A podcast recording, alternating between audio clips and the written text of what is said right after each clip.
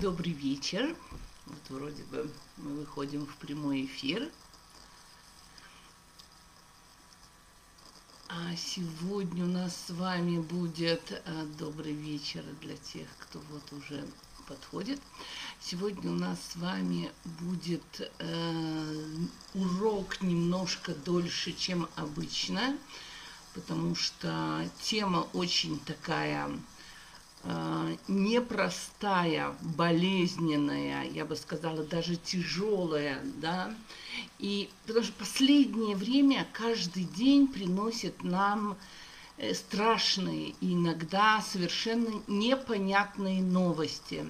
Добрый вечер тем, кто уже пришел. Я буду рада, что вы напишете добрый вечер и что меня таки слышно, да. И дай бог, чтобы как бы действительно слышать отовсюду хороших новостей, а не плохих, да. А, так вот, а, я говорю, что каждый день приносит нам очень непростые, тяжелые, страшные, непонятные вести. И иногда приходит в голову вопрос, да, совершенно как бы непонятно, жили мы себе как-то, каждый из нас жил со своими радостями, со своими мелкими неприятностями. Иногда нам эти неприятности казались большими, да, минус в банке, эти проблемы, ребенок так себя ведет. А, добрый вечер, добрый вечер всем, добрый вечер. Правда, мира всему Израилю, да. Вот.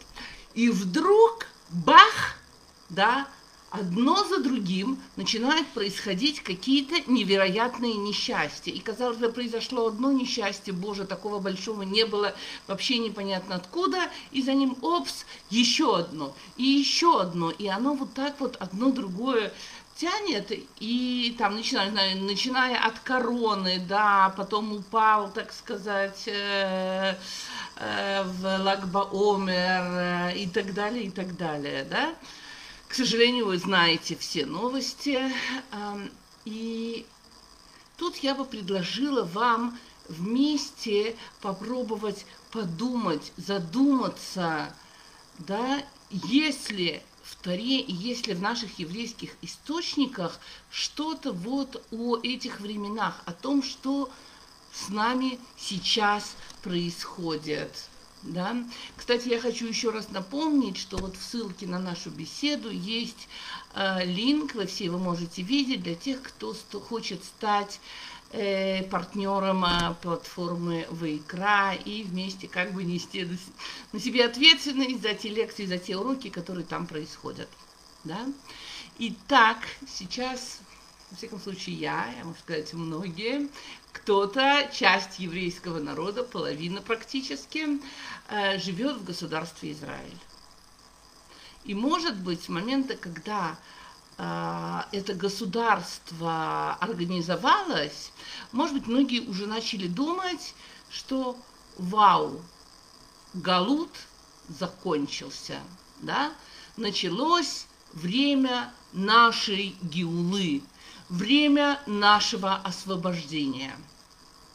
Что такое вообще Галут? Да?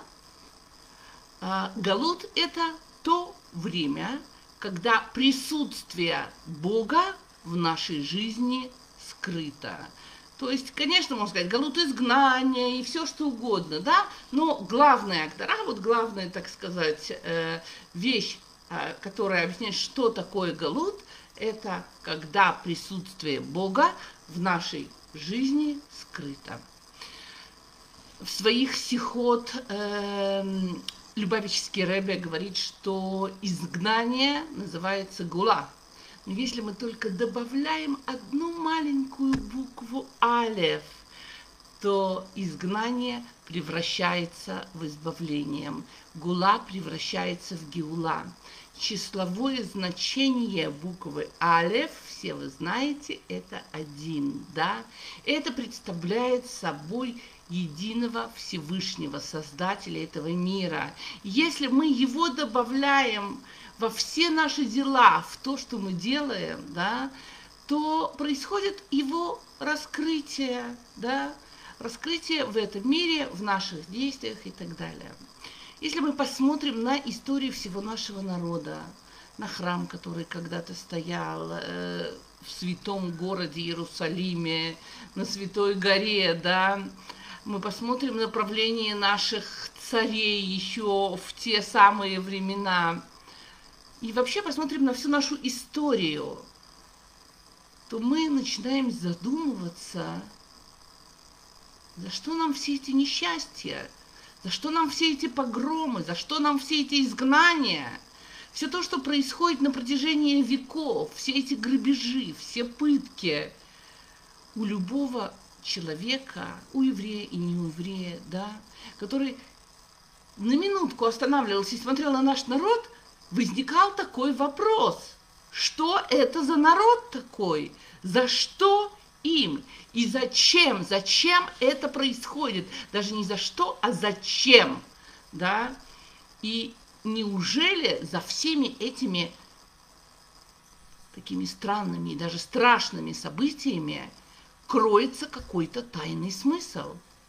Почему наш народ должен пройти через столь тяжелое изгнание, да? И, кстати, еще один из вопросов, я не знаю, успеем или не успеем мы об этом сегодня с вами поговорить, это то, почему на протяжении всех веков, но и сегодня в еврейском государстве, не только во всем мире, тут, вот в этом государстве, которое мы называем еврейским, да, религиозные евреи вызывают патологическую, необъяснимую и иррациональную ненависть у тех, кто далек от веры и от Всевышнего. Э, Сегодня я хочу немножко вот так вот пройтись для того, чтобы понять, о чем мы говорим. Урок может быть не очень легкий сегодня, но я хочу для тех, кому это интересно, я думаю, действительно будет интересно. Я хочу поговорить с вами о разных типах галута, о разных изгнаниях. Также я хочу, чтобы а, мы вместе с вами пришли к пониманию нашего с вами положения сегодня, да, Потому что говорится, что если поставлен диагноз, то это уже полпути к излечению. И первое, что я прошу вас принять к сведению, да, что очень важное понятие для нас, да, что существование евреев без еврейского царства и управление по законам Тары, да, принято называть галутом. То есть даже то, что мы тут с вами живем, и официально это государство называется Израиль, мы все равно с вами живем в галуте. Мы живем в изгнании, да, независимо от того, совершенно – это Израиль, это, не знаю, в Израиле лад, что всегда ставится под вопросом, вообще является ли это земной Израиля, это Украина, это Америка, это Австралия, да, мы все вместе с вами живем в изгнании. И чтобы было понятней, я объясню некую вещь, да. Э, мы поговорим про разные изгнания – и вот один тип изгнания, это называется изгнание души в теле. Да? Понятно, что единственное стремление души – это приблизиться к Всевышнему и насладиться его светом.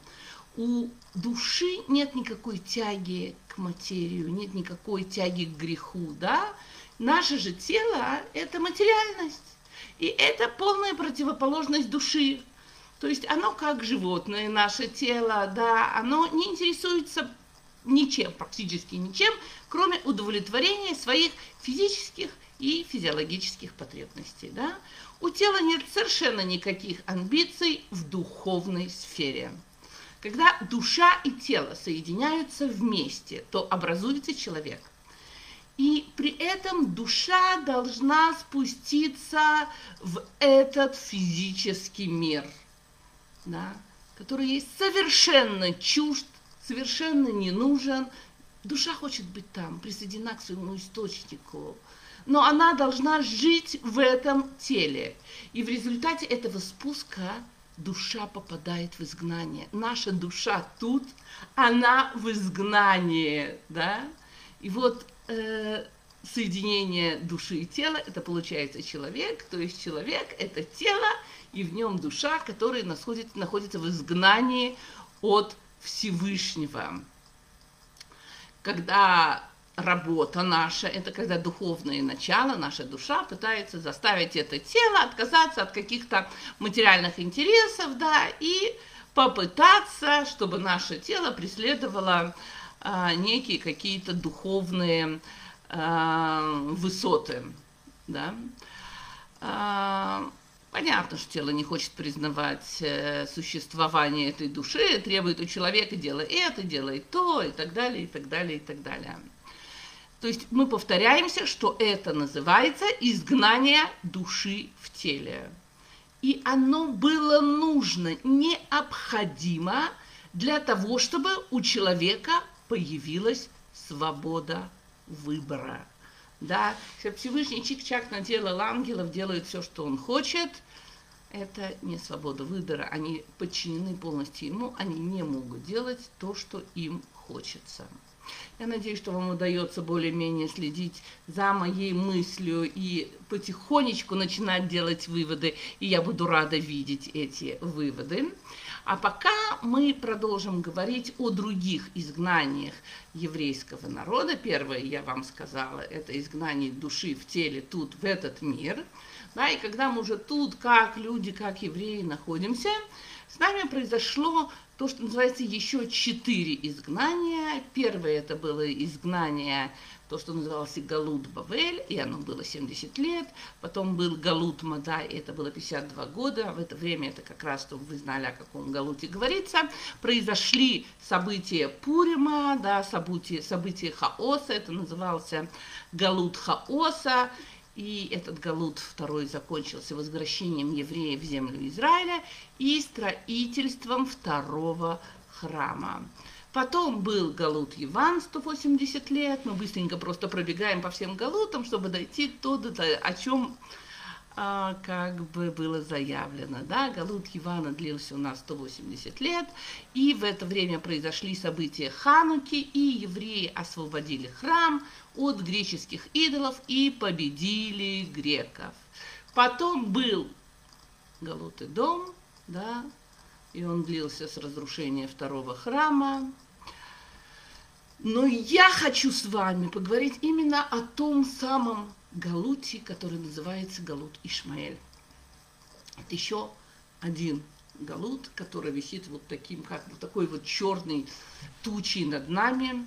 А, это не временный Галут 70-52 или так далее. Это Галут, практически растянутый на все время. И растянут он на нас, для нас, до прихода Машиха.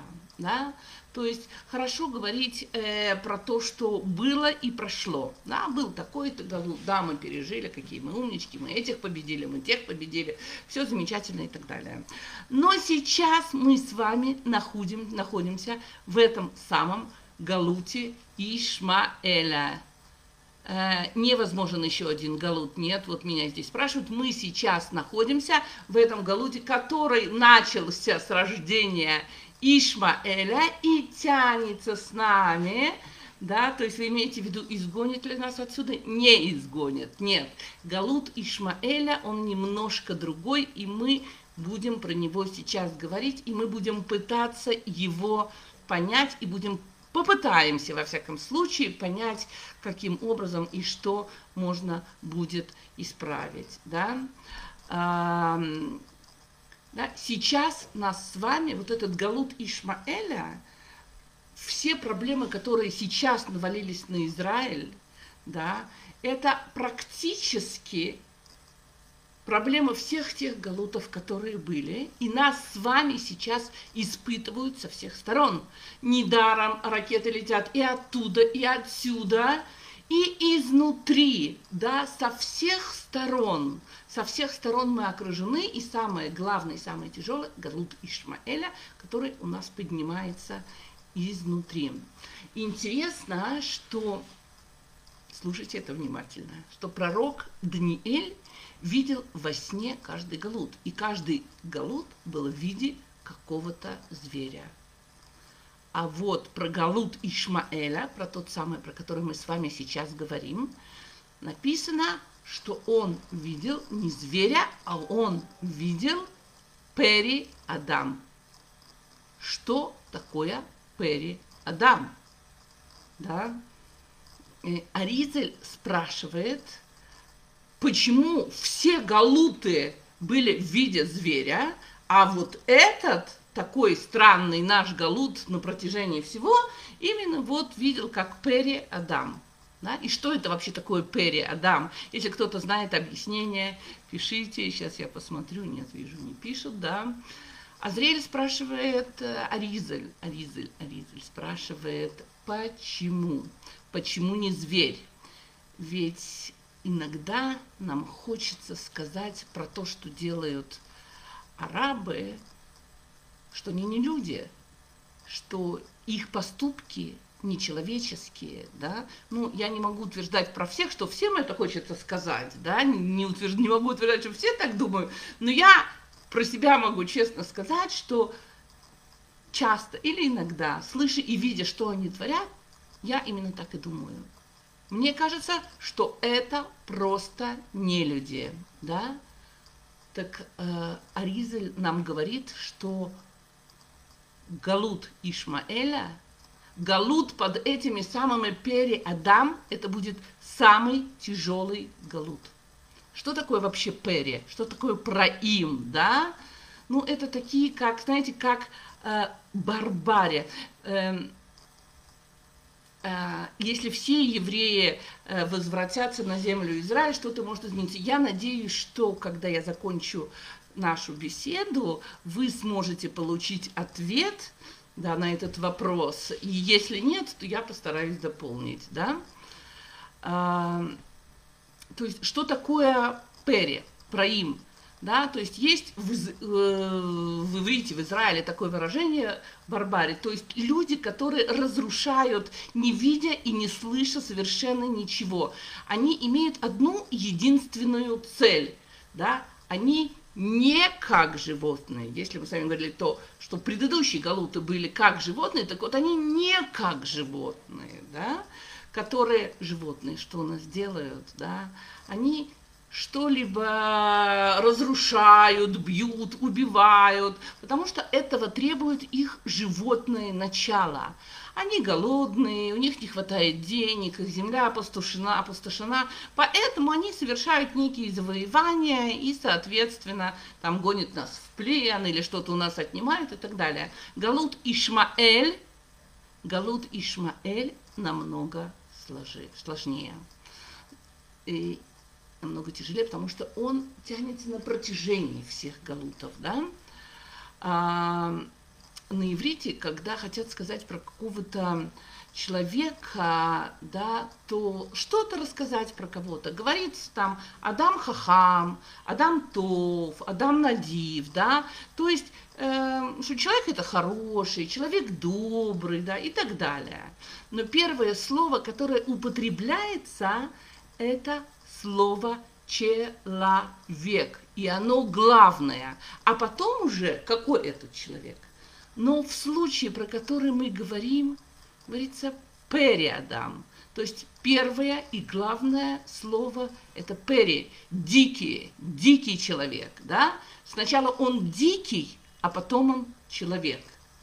Ишмаэль, главное его качество – это дикость, да, то есть э, он, э, вы помните, да, то, что написано в Таре, как он играл с Ицхаком, и он был груб, и он учил его каким-то таким вещам, которые э, Сара очень не хотела, чтобы ее сын видел. И вот это качество, оно передалось, вот это пере, да, про им, оно передалось, естественно, потомкам, э, всем потомкам Ишмаэля, да.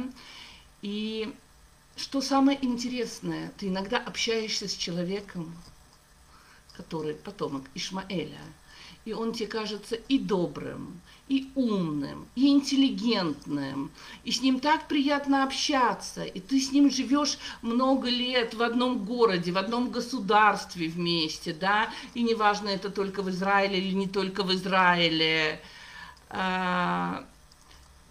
Спасибо, что вы с вами, Наташа Волошина, что вы с нами, Наташа Волошина. Спасибо вам, да. А, и вот ты живешь с этим человеком, и вдруг в какой-то момент бах, трах, и что-то происходит. Что мы с вами видели? Что с 1948 года люди жили в мире в некоторых городах Израиля. И все думали, какие хорошие соседи, какие добрые. Они приходили один к другому на кофе, они спрашивали, как дела. Там в садике кто-то работал, и в больницах работали, и уже везде. И ты уже относишься к людям, как к своим соседям, к соседям по-доброму, по-хорошему. Да? У меня сейчас вот последние дни э, сын с невесткой приезжали ко мне на пять дней из Луда, потому что то, что там происходило, вы все знаете, было сожжено пять синагог и так далее. Кем это было сожжено? Теми самыми добрыми, прекрасными соседями, да, с которыми вот они жили э, в соседстве так много лет, и с ними были хорошие отношения. Да. И в один момент, бах, что-то случилось, что-то перевернулось, и эти люди превращаются в диких, неуправляемых людей, ненависть которой просто их душат, и они не в состоянии даже э, просчитать, понять, что они делают. Они не понимают, что они живут в этом, в этом городе, в, этом, в этой стране, и пройдет там буквально несколько дней, закончатся все эти безобразия. С Божьей помощью я молюсь, что действительно закончится, и все будет хорошо. Как они будут дальше жить с этими соседями? Как они будут дальше жить с этими людьми, да? Интересно, что люди, которые там жили близко вместе с Ишмаилим, с арабами, говорят, что Э, эти люди, эти арабы сами признаются, что вдруг в них что-то просыпается, внутри некое такое качество, и они совершенно не могут с ним совладать. Да? Это ни в коем случае не значит, что там этих людей я призываю кого-то там убивать или что-то. Нет, ни в коем случае. Да? Просто надо совершенно четко изначально знать, что это не люди, на которых мы можем полагаться. Это очень важно, да, скажи мне, кто твой друг, да. Интересно, что еще царь Давид говорил, что он не понимает, что это за люди. Я хочу с ними жить в мире, мы живем в мире, я им говорю мир, мир, да, а они мне улыбаются, а внутри у них война. Я надеюсь, что вы не знаете, но бывают такие товарищи, они тебе улыбаются на работе, дома, еще где-то, а за спиной держат нож, и в нужный момент, бах, они тебе его воткнут. А в Мидраше, в Перкей Лезер написано, что будут, да, написано, а, а, есть такая книга, книга, которая называется Ахрит и Мим. Да? Так вот, там написано, что будут некоторые вещи, которые Ишмалаим будут делать евреям. И одно из них это то, что вот будет застроен, э, застроено место Бейта Мигдаша, нашего храма, и действительно там есть Эль-Акса, и, и написано изначально, да, вот э, в этой книге, что это будет одной из центральных проблем, которая будет стоять между нашими народом, нашим народом и народом Ишмаэля. Да? А, интересно, что есть очень много народов, которые вели друг с другом войны, но потом были перемирия или там какие-то мирные договора, и теперь а, люди живут в хорошем соседстве, вообще никто не вспоминает про эти войны, да, то есть, скажем, вспомним Чин Чингисхана. Ну, кому сегодня придет в голову э, вести войну с монголами и вспоминать, ах, вот вы тогда захватили у нас это или это, и было так и так, да, э, ну, никому практически, да, понятно, есть книги, есть как бы фильмы снимаются и так далее, но никакой ненависти, никакой войны, никаких на сегодня, да, нету каких-то вот таких вещей. У нас совершенно по-другому все. За что происходит наша война? За что происходит наша битва ежедневная, ежечасная? Она происходит за внимание папы. И сколько бы мы ни мирились, и сколько бы мы ни хотели быть с ними в мире, этого никогда не случится. Можно спросить, откуда у них есть эта удивительная сила воевать. Добрый вечер тем, кто еще подходит. А откуда у них есть вот эта удивительная сила убивать, воевать, ненавидеть, быть шаидом, совершать террористические акты. Это сила жертвовать своей жизнью. Да? Откуда? Откуда это берется? Так вот, есть только два народа. Только два народа, в названии которых есть имя Всевышнего. Исраэль и Ишмаэль. И у того, и у другого, да, есть в имени имя Всевышнего Эль, Всевышний, да. Кстати, тот, кто знает, знаете, да, что означают эти имена Исраэль и Ишмаэль? Если знаете, пишите, да. Так вот, Израиль означает, что он, э, Израиль, э, духовный народ, и он проявит силу и сможет одолеть, да, сможет одолеть духовными субстанциями, да, такие как Малах. Вы помните, когда появилось это имя, когда Яков дрался с э, ангелом Ишмаэля, и вот он сможет проявить, он, опять же, не только Яков, а весь наш еврейский народ, и сможет одолеть а, вот этого как бы ангела, да, и, э, соответственно, это то, что мы сейчас ждем и хотим, что поскольку мы же понимаем, что весь мир управляется, и над Ишмаэлем есть его ангел, и один раз Яков его уже победил, и это то, что будет с нами, поэтому говорится Израиль в будущем, да, в будущем, то есть будущее это как раз наступают сейчас вот наши времена, это будущее. Что такое Ишмаэль? И услышат Всевышний, да, услышат. Не сейчас слышат, да, не то, что э, Агарь, так сказать, говорит, спасибо, вот услышал меня Всевышний и дал мне вот этого сына. Нет, он назван Ишмаэль. Это имя ему предназначалось еще до его рождения. Слушаем это и запоминаем. Это важная информация. Ишма в будущем. Так вернемся к тому, что же за сила, которая толкает этот народ вот на такие бесстрашные поступки. Откуда она? Вы помните, что кричат Ишмаилим, что кричат арабы, когда они хотят совершать э, теракт и взорвать себя? Ну, я уверена, что вы это не расслышали, да? Они кричат два слова. Аллах Акбар – Вы знаете, что они имеют в виду? С арабского на русский эти слова переводятся как «Аллах величайший» или «Аллах велик». Да?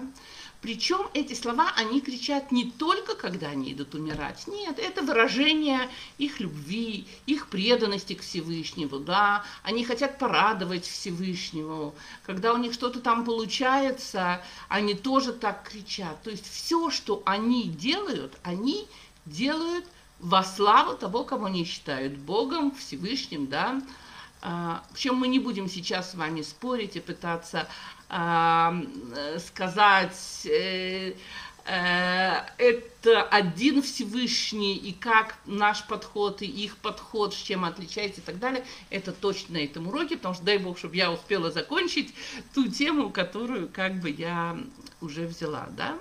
Важно нам что? Что у них есть один Бог, и что они считают, что Ишмаэль более достоин, должен быть более достоин в глазах этого Всевышнего, чем Ицхак. Да? И что именно они выполняют волю Всевышнему, и они борются всей своей вообще, всеми своими силами, борются за любовь папы, папы, что на небе, Всевышнего, понятно, как они борются. Как называется наша армия, еврейская армия, да? Наша армия называется армия защита Израиля. Как называется их армия? Их армия называется Хамас. То есть они себя называют армией Всевышнего. Ой, поэтому все, что они делают, они делают с именем Всевышнего. Все их поступки, которые как бы они считают хорошими, они это делают как подарок Всевышнему во славу Всевышнего. Говорится в Гемаре, что Ишмаэль пришел к Ицхаку и сказал ему, я сделал брит в 13 лет, когда я уже был взрослым. Я сам принял это решение. Тебе же было всего 8 дней, которые делал, когда тебе делали брит. И нет в этом никакой твоей заслуги. Поэтому спор между Ишмаэль и Израиль, он всегда будет на уровне святых дел. Они спрашивают, сколько раз в день молятся евреи Всевышнему? Три раза. А сколько молятся арабы? Пять. Все и во всем они хотят доказать, что они лучшие, они правильнее, они больше любят папу. Да? Мало того, они не просто любят папу, они не стесняются про это все время говорить. Да?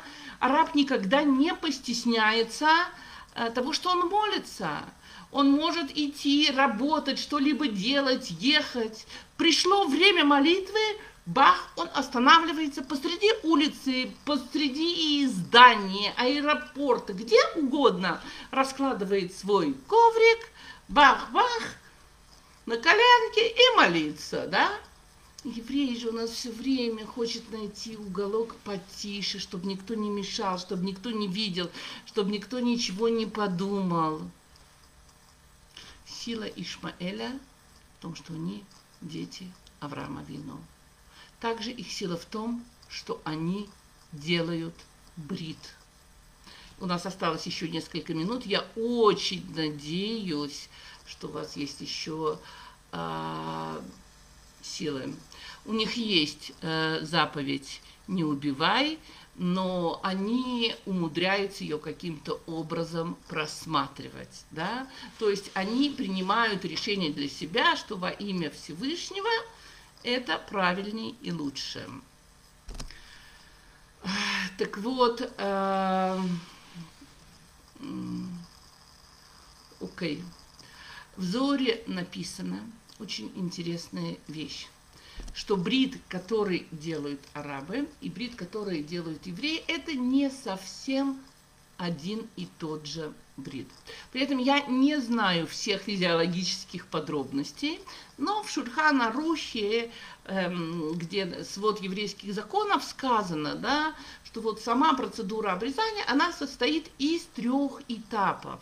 И только при соблюдении всех этих правил обрезание считается кошерным. Да? То есть есть первый шлаф, это сама мила, то есть обрезание, это первое треть дела. Потом второй этап называется прия, это когда разрывается, там, я не знаю, какой-то внутренний сток крайней плоти. Не могу сказать точно, как это и что это. Кто проходил, он знает, да. Вот. И третье называется мецеца. Да? Так вот, у ишмаэлитов, у арабов, есть только вторая часть. То есть брит не считается закончено с точки зрения, как вот он должен э, проводиться. И в книге Зор говорится о том, что награда за их брит мила в какой-то момент прекратится.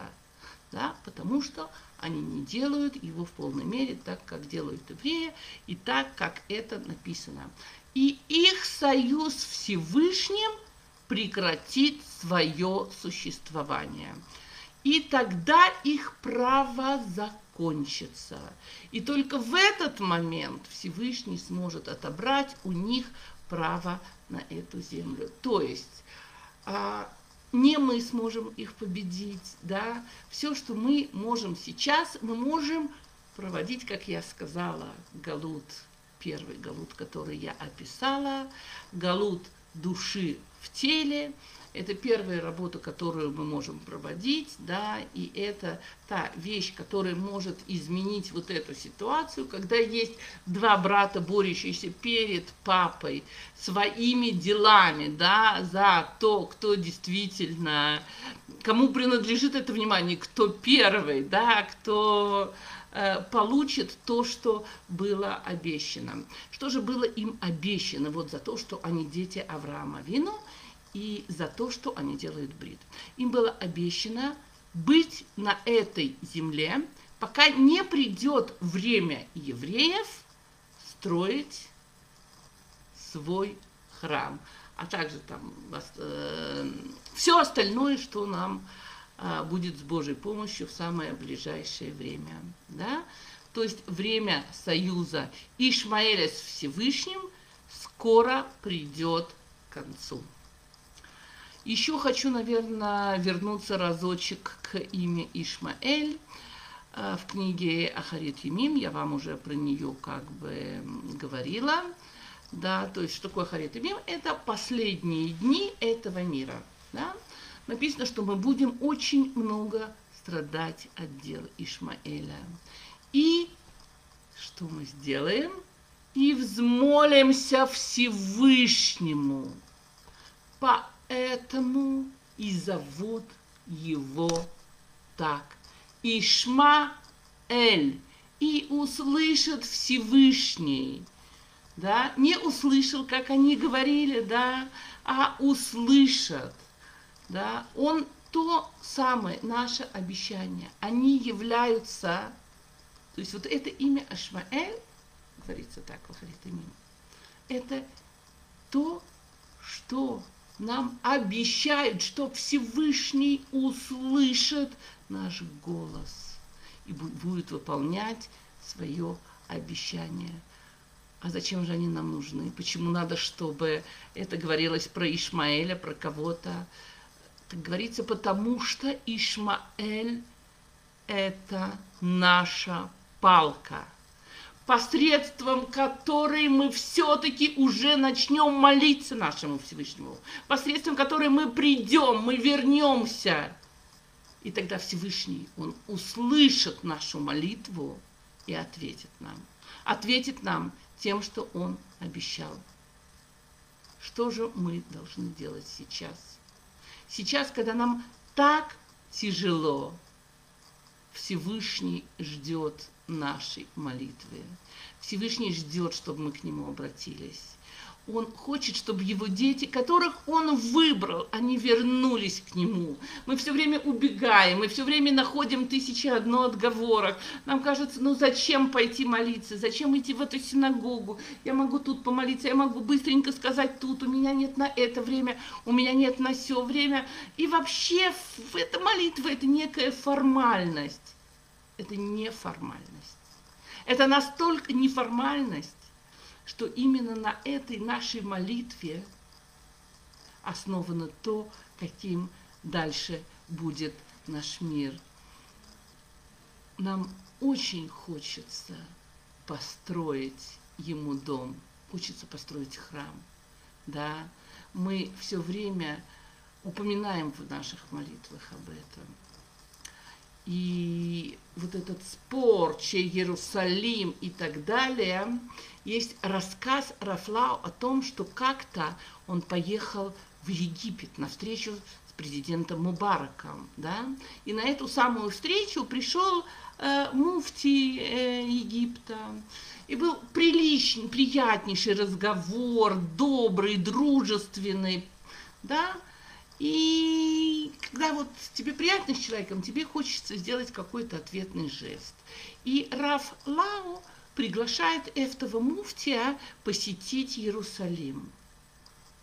И вдруг лицо этого муфтия меняется, и он ему говорит, моя нога никогда не ступит в Иерусалим, пока он находится под израильским завоеванием.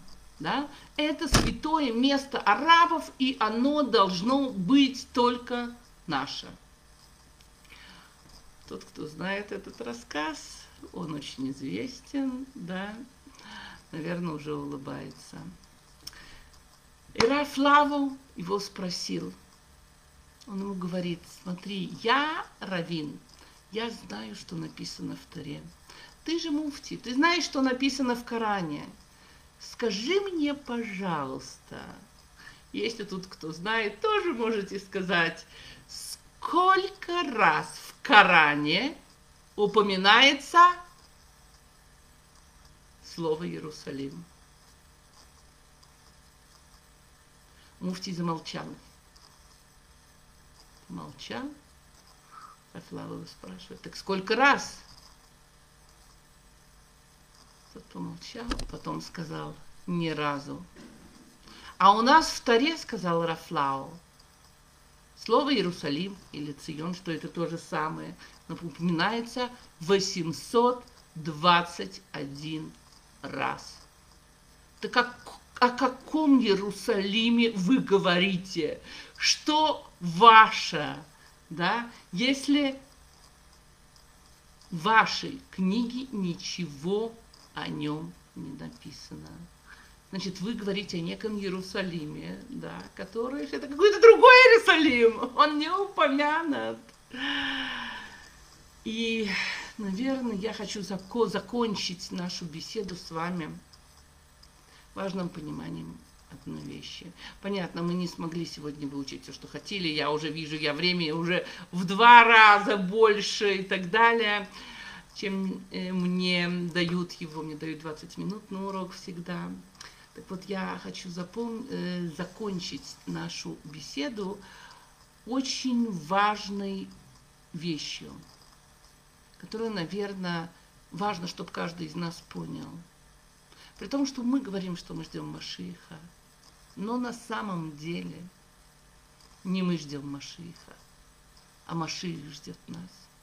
Он так хочет, чтобы мы вернулись к папе. Он так хочет прийти к нам. Он стоит и ждет, и ждет, и ждет. И говорит, ну что же вы, ну что же?